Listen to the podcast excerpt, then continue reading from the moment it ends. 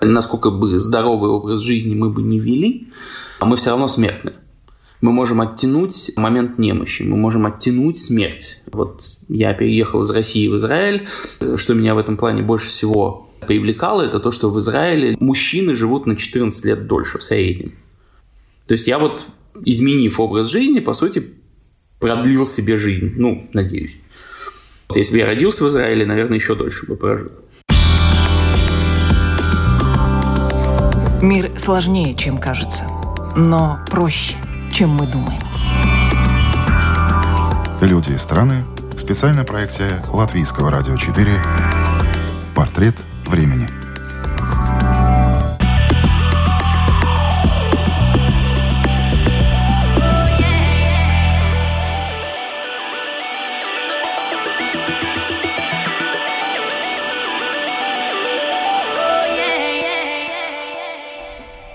Более ста лет назад выдающийся ученый, русский и французский биолог, лауреат Нобелевской премии в области физиологии и медицины Илья Ильич Мечников писал «Пусть те, у кого воинственный пыл никак не остынет, лучше направят его на войну не против людей, а против микробов».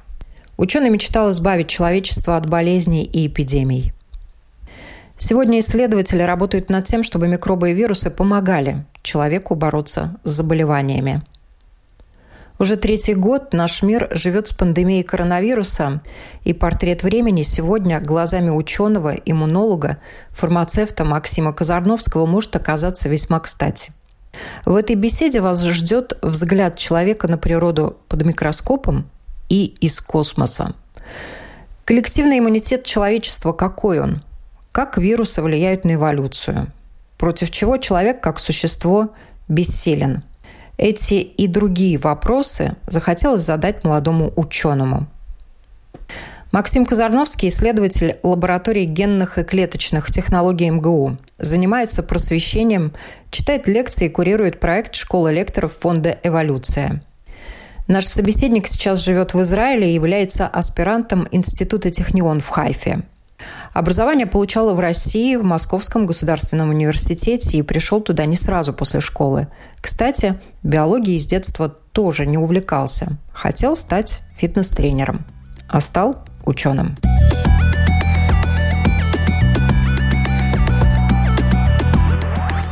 Это был довольно долгий процесс. Я довольно старым был студентом, то есть я пришел в МГУ в возрасте 24 лет. И пришел я туда из интереса к спорту. И так получилось, что базовые вещи на тех курсах, куда я пошел, преподавали профессора из университета. Физиологию, анатомию, вот это вот все. И я понял, что мне вот эта вот научная база куда более интересна, чем прикладные аспекты физических упражнений. Поэтому после этих курсов я пошел и попал на медицинский факультет МГУ. То есть э, подготовился, поступил и да, тратил 6 лет своей жизни на изучение того, что мне было интересно.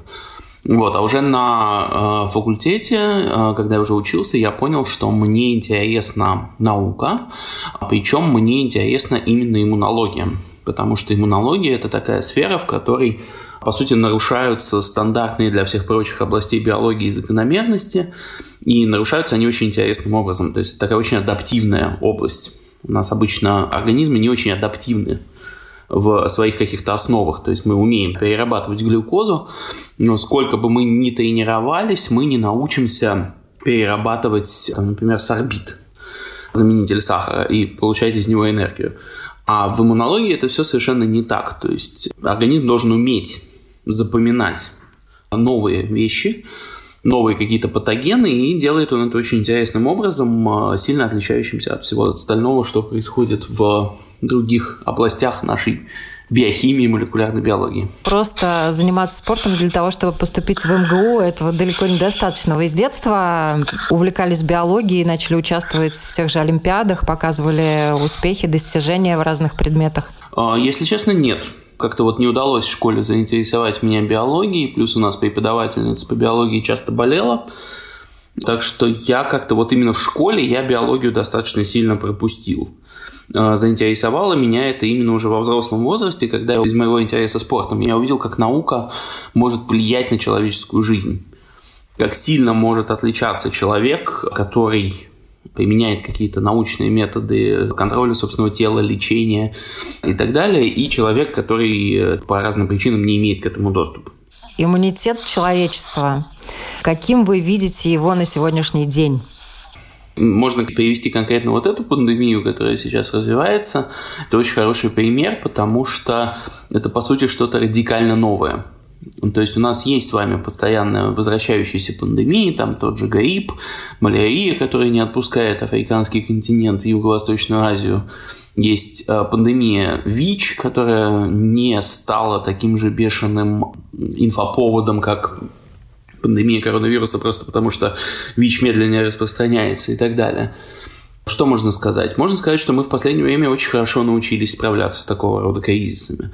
То есть сейчас прошло два года с начала пандемии, у нас уже есть работающие вакцины, причем они есть у нас уже больше года. У нас уже есть первые лекарства, которые выходят на рынок. И все это сделано с применением самых новых технологий. То есть если говорить о лекарствах, то они делаются сейчас, изначально не проектируются на компьютере. И если бы мы пытались найти такое же лекарство, как сейчас вот начали появляться традиционными методами, то мы, по сути, просто брали бы вирусы, сажали бы их в чашку и лили бы на них просто случайным образом различные вещества в надежде, что какой-нибудь из них заблокирует работу того белка, который нам нужно заблокировать. Сейчас мы можем делать это осмысленно с применением суперкомпьютеров, э, с применением 3D-моделей белков вируса и так далее. То есть это такой хороший тест всего того, что мы достигли за последние лет 150-200, что человечество более или менее осознанно борется с пандемиями. То же время, буквально лет 15-20 назад, для того, чтобы лекарство прошло все проверки, необходимо было минимум от 5 до 10 лет уже после того, как его создали. Сейчас и проверка лекарства проводится за максимально короткие сроки. Но вот то, что касается иммунитета нашего населения и населения разных стран, он, конечно, отличается, но есть какие-то общие черты и есть какие-то сильные стороны и слабые стороны. В этом контексте, что вы могли подчеркнуть и что вы видите? Есть очень серьезное отличие между Африкой и всем остальным человечеством, но оно такое чисто эволюционное. Дело в том, что когда-то давным-давно из Африки вышло одно единственное племя, и из него образовались все прочие неафриканские люди, то есть мы с вами и все остальные которые населяют Азию, которые населяют Америку и так далее. Они унесли с собой, грубо говоря, вот то строение иммунной системы, которое было характерно для этого конкретного племени. А все остальные остались в Африке и так и продолжали там существовать, поэтому там сейчас намного больше разнообразия иммунное, чем э, во всем остальном мире. А так э, особой разницы нет. Куда большую роль именно в том, как, как э, в странах справляются с пандемией, играет ну, какие-то культурные особенности – то есть были вот эти в свое время мемы на тему Швеции. Все говорили, вот, Швеция ничего не закрывает, у Швеции все хорошо. Надо понимать, что в Швеции просто банально народ не так много, распределен он достаточно равномерно, и культурные особенности таковы, что люди достаточно редко входят в близкий физический контакт. Это не то, что какой-нибудь московский автобус, где люди там как сосиски набитые. Этот автобус едут и, естественно, обмениваются всем, что у них есть.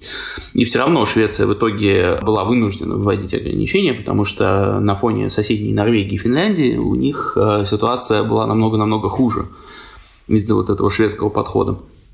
Так что география тут играет достаточно малую роль. Куда больше роль играет культурные особенности, куда большую роль играет уровень доверия властям. Это то, что мы сейчас видим в странах постсоветского пространства, где вакцины доступны, но при этом люди не прививаются, потому что они боятся своего государства, которое навязывает им непонятную жижу, как это э, пишется. В странах, где доверие к властям выше, там и подход другой. То есть очень хороший пример здесь это Португалия.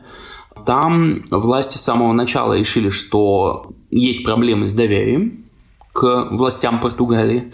Поэтому они назначили ответственным за коронавирус и за вакцинацию человека, которому доверяет вся страна. Там какого-то генерала они поставили, который в политике никогда замешан не был, он генерал.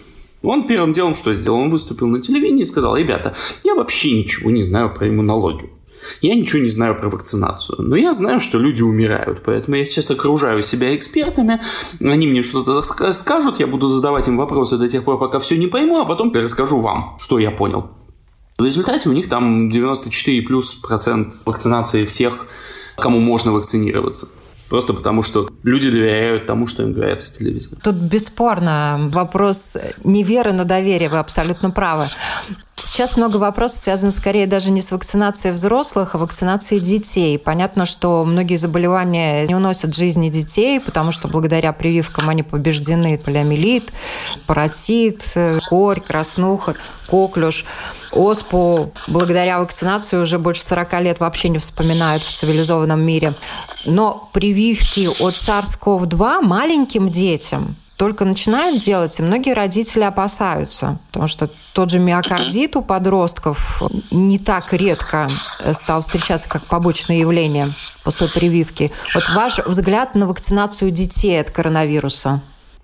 Дети, в принципе, обычно вакцины переносят намного лучше, потому что когда ребенок рождается, иммунная система у ребенка еще ни с чем не знакома, то есть у нее не было никакого контакта ни с какими вирусами и бактериями. Есть определенная защита, которую ребенок получает от матери, то есть материнский организм, он переводит свою защиту в такую вот как транзиентную защиту, которую он может передать ребенку, она там не останется, но первые месяца два-три будет работать. Но в целом организмы молодых плацентарных животных, к которым относится и человек, они адаптированы к быстрой вакцинации, они адаптированы к быстрому нахватыванию вот этой вот иммунологической базы из окружающей среды. Поэтому всякий раз, когда кто-то там начинает возмущаться, ну это было еще до пандемии, сейчас, конечно, все про ковид говорят, но до пандемии, когда люди возмущаются, вот моему ребенку колят там 6 вакцин за месяц, ужас какой, Обычно достаточно людям сказать, что, ребята, у вас организм вашего ребенка каждый день усваивает и запоминает сотни новых микроорганизмов сейчас. Он ни с чем этим не сталкивался. Если мы в этот коктейль добавим еще 6 за месяц, это не перегрузит иммунную систему ни с какой стороны. Если говорить о коронавирусе нынешнем, то здесь есть два момента важных. Зачем вообще это делать? С учетом, что ребенок, ну, вроде как тяжело не болеет коронавирусом. Во-первых, нужно ограничивать распространение. Потому что, да, самые первые варианты коронавируса, они у детей протекали абсолютно бессимптомно. Но дети же встречаются с людьми. Дети встречаются между собой, дети ходят в гости к дедушкам, бабушкам и так далее. И это было основной причиной той катастрофы, которая в начале пандемии случилась в Италии. То есть Италия характеризуется вот этими расширенными семьями, так называемыми, когда четыре поколения одной семьи живут в одном доме. И дети из одной зараженной семьи, где ребенок шел в школу, встречался со всеми остальными детьми, раздавал всем этот коронавирус, никто не заболел, никто не лег в больницу из этих детей, но при этом дети вернулись в свои эти расширенные семьи и принесли коронавирус своему прадедушке, своей бабушке, которые там сидят себе спокойно и ждут, пока сынок придет из школы и расскажет, что они там выучили. Это первая причина, почему нужно прививаться. А вторая причина, почему нужно прививать детей, она кроется в самой идее эволюции коронавируса. То есть коронавирус пришел к нам неподготовленным. Он перепрыгнул на нас с летучих мышей. Он заражал медленно и убивал много в самом начале. Эволюционно ни для какого вируса такая ситуация невыгодна. Вирусы должны заражать быстро и убивать мало. Или вообще не убивать. Поэтому коронавирус мутирует в сторону более быстрого размножения, более полного покрытия человечества и меньшей смертности. Те вирусы, которые мутируют в противоположном направлении, они моментально практически отсеиваются отбором. То есть они, грубо говоря, убивают свои там 10 носителей, и все, вирус вымер. Или они начинают распространяться медленнее, и их обгоняет какой-то более распространяющийся товарищ, и в следующий раз, когда этот вирус на кого-то пытается перепрыгнуть, уже там место занято. И это то, что мы сейчас наблюдаем. То есть новые штаммы больше заражают детей. И у детей достаточно часто сейчас возникает вот этот вот синдром мультисистемного воспаления. То есть это то, с чем мы сейчас столкнулись в Израиле. В Израиле очень большой процент населения именно находится в детском возрасте. Израиль очень молодая страна. И мы видим рост этих случаев. С учетом, что есть и неврологическая симптоматика, мы еще увидим результаты этого ковида лет через 20, когда пойдут статьи по сравнению каких-нибудь интеллектуальных возможностей людей, которые перенесли ковид вакцинированными и невакцинированными. Сейчас об этом говорить пока рано, но взрослые жалуются на ухудшение памяти, взрослые жалуются на э, слабость, вот это вот все. Это вот то, что называется длинный ковид. И как это выстрелит у детей, когда оно выстрелит, нам еще предстоит узнать. В разных странах мира разное отношение к лечению, к профилактике разных заболеваний. На ваш взгляд, самые эффективные методы лечения и наиболее бесполезные, которые до сих пор используются? Ну, э, самые эффективные методы – это, как правило, самые новые методы. То есть все-таки человечество, оно как бы шагает вперед. Зачастую в каких-то старых заболеваниях развитие новых методов лечения, оно притормаживается за счет того, что есть золотой стандарт – то есть, если у вас условно есть метод лечения, который там опробован годами и который дает 90% эффективности, приходит исследователь, который говорит, я придумал новый способ лечения, который дает 92% эффективности, то с большой вероятностью такой способ не будет внедрен, потому что, ну, как бы зачем?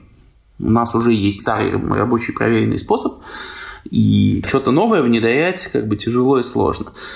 Но сейчас, когда мы говорим именно о коронавирусе, о вакцинации, о лечении, нет способов хороших.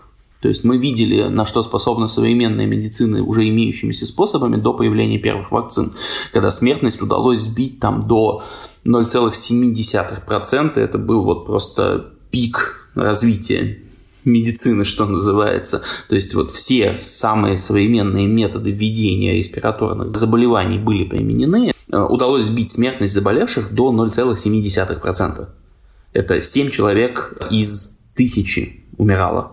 Потом, да, потом появились вакцины, причем самыми эффективными вакцинами оказались вакцины на новых принципах, вот эти МРНК-вакцины, которым до этого просто никто не давал зеленый свет, именно потому что, ну зачем? Зачем нам от какого-нибудь паротита, от какой-нибудь кори разрабатывать на вакцину на новых принципах, которая дает небольшой плюс к эффективности, если у нас уже есть рабочие варианты. То есть, на самом деле, ну, наиболее эффективно не лечение, а профилактика, соответственно? Нет, это все надо комбинировать. Тут э, так не работает. То есть вакцины штука хорошая. Вакцины, вот то, что мы сейчас видим, э, у нас тут журналисты там чуть ли не через суд заставили Минздрав посчитать людей на аппаратах ИВЛ, посчитать людей на аппаратах ЭКМО и выдать, по сути, их личные медицинские данные. И оказалось, что сейчас у нас на аппаратах ЭКМО это самое тяжелое, что есть, это когда кровь, по сути, у пациента идет через внешнюю оксигенацию, то есть человека подключают к аппарату, из него выкачивают кровь, наполняют ее искусственно кислородом и закачивают обратно, потому что легкие у человека не работают. Это когда уже искусственная вентиляция перестает работать. Вот на аппаратах ЭКМО у нас сейчас находятся только невакцинированные. То есть вакцина снижает тяжесть заболевания, но она не э, снижает ну, или снижает в меньшей степени э, вероятность заражения. Что такое заражение? На вас чихнули, в вас попал вирус. Это вот как идти по улице и на вас упала банка с краской. То есть, как бы вы ни были защищены, краска на вас все равно попадет. Вакцина в данном случае, она не защищает на 100% от попадания вируса в организм. Да, потом иммунная система включается быстрее, да, потом человек меньше страдает, да, человек меньше заразен, но все равно заразен в какой-то степени. Лекарства, они завершают нашу вот эту терапевтическую триаду. То есть у нас есть карантины, у нас есть вакцины, у нас есть лекарства. То есть лекарство – это последняя линия обороны. Человек уже заразился, потому что либо не соблюдал карантин, маски и так далее, либо, ну, просто потому что заразился, потому что никакие карантинные меры не дают стопроцентной эффективности. А потом он заразился тяжело, несмотря на вакцину, и вот в этот момент мы даем ему лекарство, которое, по сути, спасает его жизнь. То есть мы покрыли все возможности. Вообще есть, конечно, достаточно легкие заболевания, которые человек переносит и даже без лекарств на малиновом варенье, да, когда вы лично прибегаете к лекарствам каким-то, если вы их вообще применяете? Ну, я применяю лекарства, конечно. Надо понимать, что лекарства, их можно поделить на три больших группы. Есть э, так называемые этиологические, патогенетические симптоматические лекарства. То есть этиологические – это те, которые лечат причину заболевания. Ну, такой самый классический вариант этиологического заболевания – это антибиотик. У нас есть инфекция бактериальная, бактерия там нам все рушит, вот, и мы бьем, скажем так, в основу наших проблем в эту самую бактерию при помощи яда специфического, который должен ее убить. Есть лекарства патогенетические. То есть это те лекарства, которые как бы заполняют некую дыру, которая образовалась в нашем организме в результате болезни. Ну, такой, опять-таки, классический пример. Вот есть болезнь Паркинсона, когда у человека не выделяется дофамин. Мы даем человеку заменитель дофамина. То есть этот искусственный дофамин начинает работать заполнять, по сути, вот эту вот дыру биохимическую в организме, и человек, его состояние не доходит до 100%, но улучшается. Вот. И есть лекарства симптоматические. То есть у нас все патогенетические процессы остаются на месте, но мы боремся с симптомами. Тут, тут классический пример – это нурофен. То есть у человека болит голова, она почему-то болит, что-то случилось что-то не так идет в организме. Но он не думает о том, что не так, он просто принимает вот это вот симптоматическое лекарство, чтобы ему стало хорошо. Я э, именно в своей личной жизни пользуюсь, ну, всеми тремя, наверное, этими группами лекарственных препаратов. То есть, если говорить о этиологических лекарствах, то ну, антибиотики по назначению врача, то, что мы сейчас вакцинируемся, это, по сути, тоже в ту же группу можно отнести. То есть, мы боремся с источником проблем. Я, естественно, пользуюсь симптоматическими лекарствами. Там заболела голова, я сделаю для себя выводы о том, что, наверное, мне не стоит идти на улицу, но при этом я приму таблетку, чтобы она у меня так сильно не болела. Просто чтобы даже находясь дома сохранить какую-то активность. Вот. И патогенетическими я, конечно, тоже пользуюсь. Там у меня иногда, например, бывает бессонница. Я принимаю таблетку мелатонина, которая, ну, такое очень мягкое снотворное, которое позволяет мне уснуть. То есть у меня есть какая-то проблема, с ней, наверное, нужно что-то делать, ее нужно диагностировать, разбираться. Но пока я, грубо говоря, этажом ниже помещаю молекулу, которая позволяет мне уснуть. А против чего человек как вид, как существо вообще бессилен на сегодняшний день? Ну, э, человек пока что бессилен против э, очень тяжелых травм, то есть, если мы говорим именно о фронтирах таких вот, за которыми э, медицина уже опускает руки, то по-настоящему тяжелые травмы, когда у человека там, обожжено 90% кожи там, или больше, ну, вот, когда человека там, не знаю, перемололо чем-то, вот, то есть он может быть еще жив, но мы ничего с этим сделать уже не можем. Это какие-то по-настоящему тяжелые радиационные поражения – то есть, когда человек, опять-таки, все еще жив, но, грубо говоря, геном его клеток разломан настолько, что у него полностью, по сути, исчезают там регенерационные возможности и так далее. То есть человек все, он еще жив, но он уже мертв. А, есть э, последние стадии рака, когда мы тоже уже ничего не можем сделать. То есть, по сути, мы знаем абсолютно точно, что любое лечение, которое мы можем применить достаточно сильное, чтобы убить рак, убьет человека. То есть обычно в это утыкается э, лечение раковых заболеваний. В способность организма человека это самое лечение перенести. Вот, это вот, наверное, те фронтиры, которые сейчас есть. Ну и, конечно, всегда есть вот этот вот э, неизвестно еще преодолимый или нет фронтир старости и смерти. То есть сможем ли мы когда-то преодолеть эти состояния. Понятно, что внешние факторы. Человек попал в аварию, человек попал в пожар, обгорел. Это такие внешние серьезные факторы, против которых ну, очень сложно противостоять. А есть что-то, что человека убивает, э, и человек этому сам способствует? Ну, разумеется. Вопрос в том, что, как правило, это все-таки достаточно, ну, такие минорные факторы по сравнению с э, современным развитием медицины. То есть ну, как сказать, вот, ну, такие классические вещи, там говорят, что вот есть там канцерогены, например, жареное мясо, да, оно вызовет рак, и человек умрет. Вопрос в том, что человек, который ест жареное мясо и, предположим, действительно умрет в какой-то момент там от рака толстой кишки, например, он все равно в среднем проживет намного дольше, чем жил бы там еще лет 300-400 назад. И проживет более качественную жизнь. То есть люди смертны. в настоящий момент. С этим ничего не поделаешь. Насколько бы здоровый образ жизни мы бы не вели, мы все равно смертны. Мы можем оттянуть момент немощи, мы можем оттянуть смерть. Вот я переехал из России в Израиль. Что меня в этом плане больше всего привлекало, это то, что в Израиле мужчины живут на 14 лет дольше в среднем. То есть я вот, изменив образ жизни, по сути, продлил себе жизнь. Ну, надеюсь. Если бы я родился в Израиле, наверное, еще дольше бы прожил. То есть мы можем как-то это оттянуть, мы точно не можем это остановить. Поэтому, да, есть способы, которые люди там применяют, есть какие-то вещи, там, особенности образа жизни, которые снижают продолжительность человеческой жизни. Экстремальные виды спорта в среднем там снижают продолжительность жизни вот всей группы там года на два условно. Кто-то умер, кто-то нет. Какие-то вещи типа алкоголизма, наркомании, курения и так далее тоже снижают продолжительность жизни, тоже там на какое-то количество лет. Еще раз, мы всегда говорим о процентах тех, на кого это повлияло.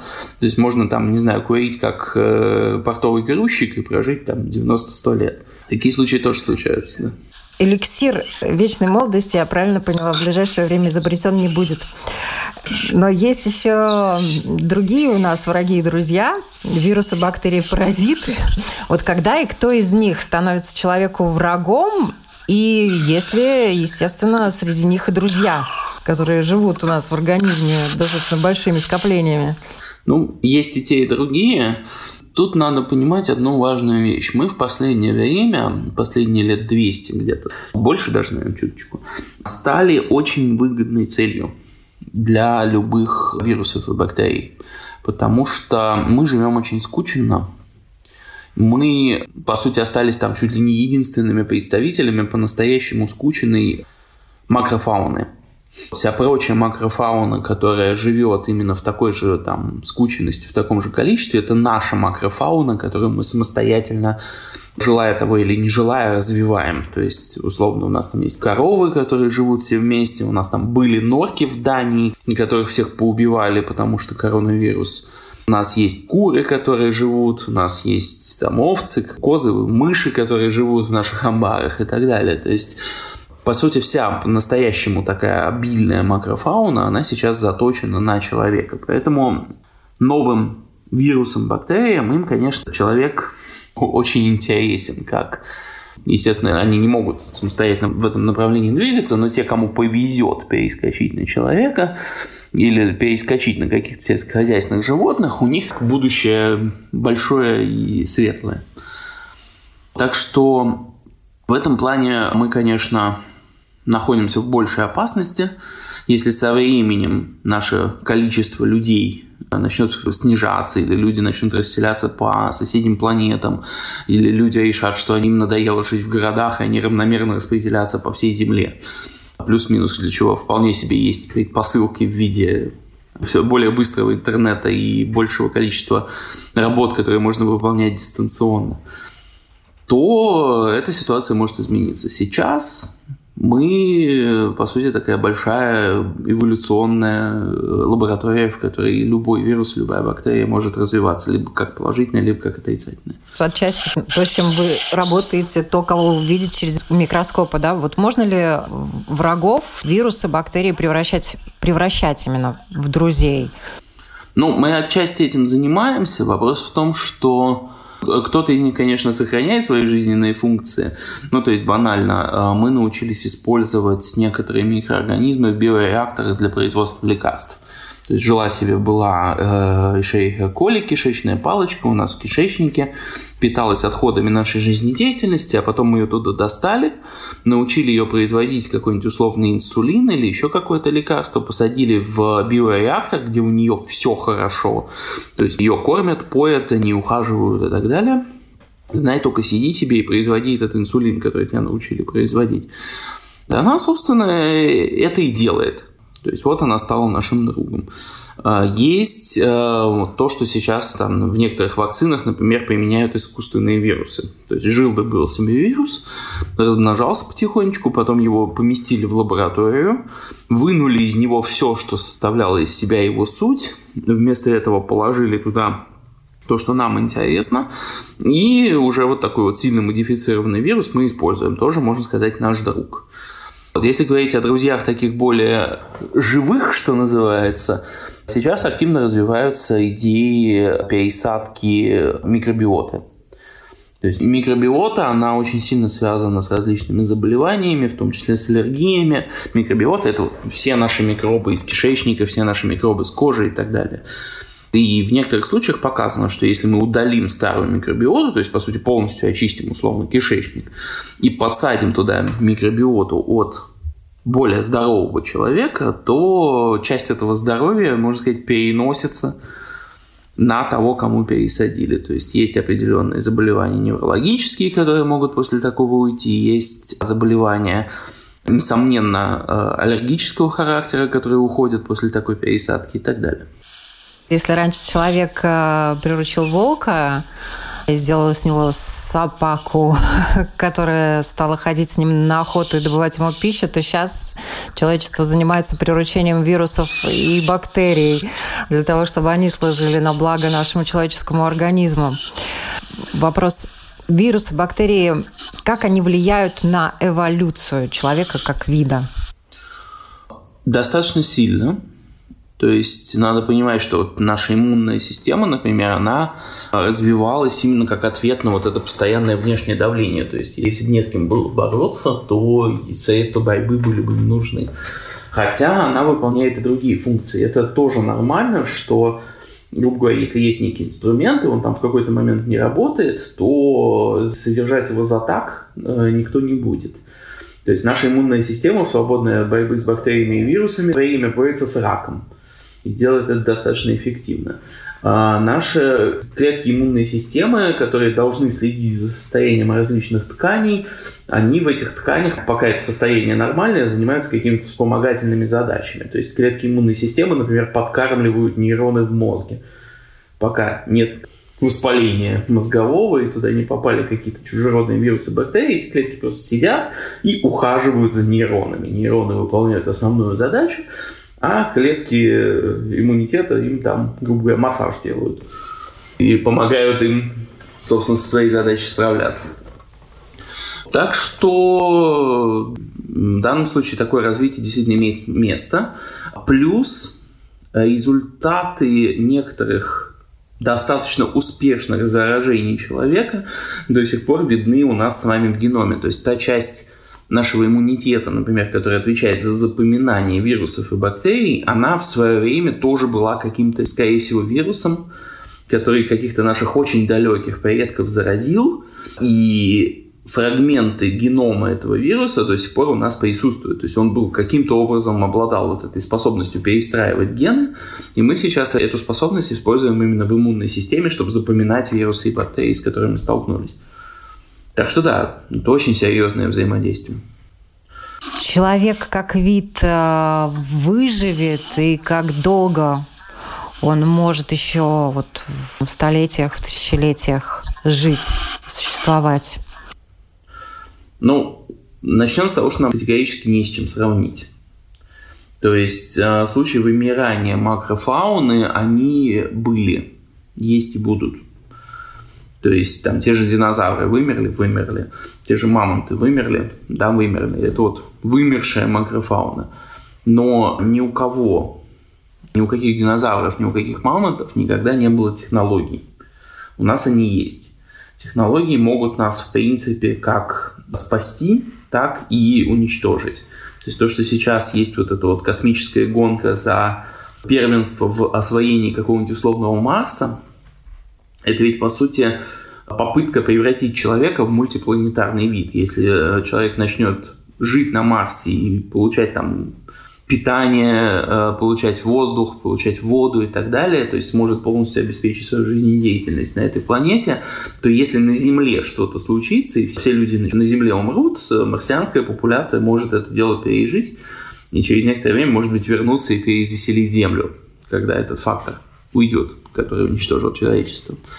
Так что есть определенные вещи, которые могут нас уничтожить целиком. Сейчас из-за пределов Солнечной системы прилетает какой-нибудь астероид, типа вот недавнего этого Омуамуа, который пролетал сквозь нашу Солнечную систему. И вот он там врезается в Землю, все умерли.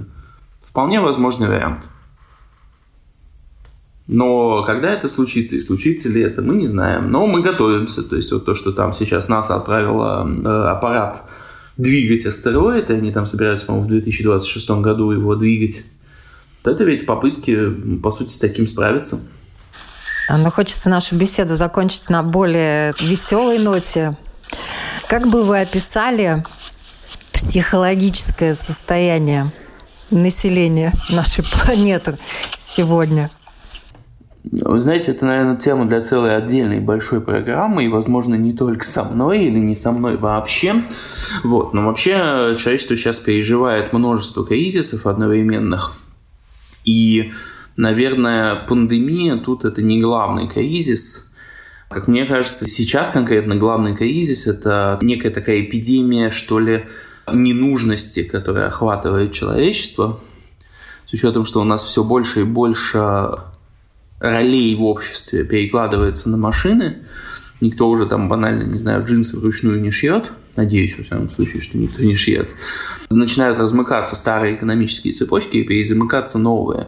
Люди потихонечку становятся, условно, не знаю, блогеры, не блогеры, в общем, люди научаются перекладывать деньги из собственных карманов в карман других людей, э, не производя при этом ничего полезного, и это нормально. Это абсолютно нормально. То есть мы это видели в сельском хозяйстве, когда изначально потребности человечества обеспечивались 80% всего этого человечества в пище, а сейчас от 2 до 5% всего человечества способны обеспечить всех остальных едой. Вот это нормально, что то же самое происходит в машиностроении, это нормально, то, что то же самое происходит там, в строительстве и так далее. Но люди испытывают в связи с этим кризис, и плюс есть вот этот повсеместный доступ к информации, возможность обмена мнениями и так далее. При этом мнения перестают быть столь уж важными. То есть, если раньше за мнение могли казнить, за мнение могли там посадить в тюрьму, сейчас его можно, как правило, высказывать абсолютно свободно. Вот это вот наложение фрустрации от повышающейся ненужности человека в мировой экономической системе с возможностью свои мнения высказывать так, чтобы их все услышали, это вот, на мой взгляд, такой самый важный в настоящий момент тренд.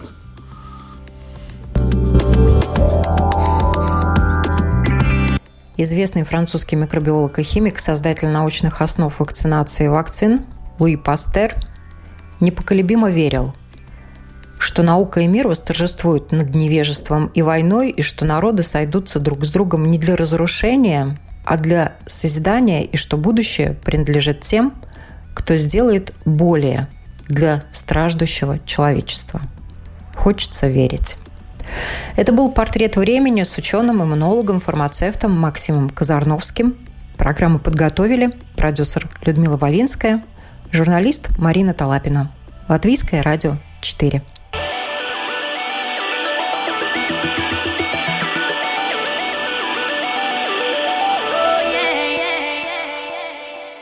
Мир сложнее, чем кажется но проще, чем мы думаем. Люди и страны. Специальная проекция Латвийского радио 4. Портрет времени.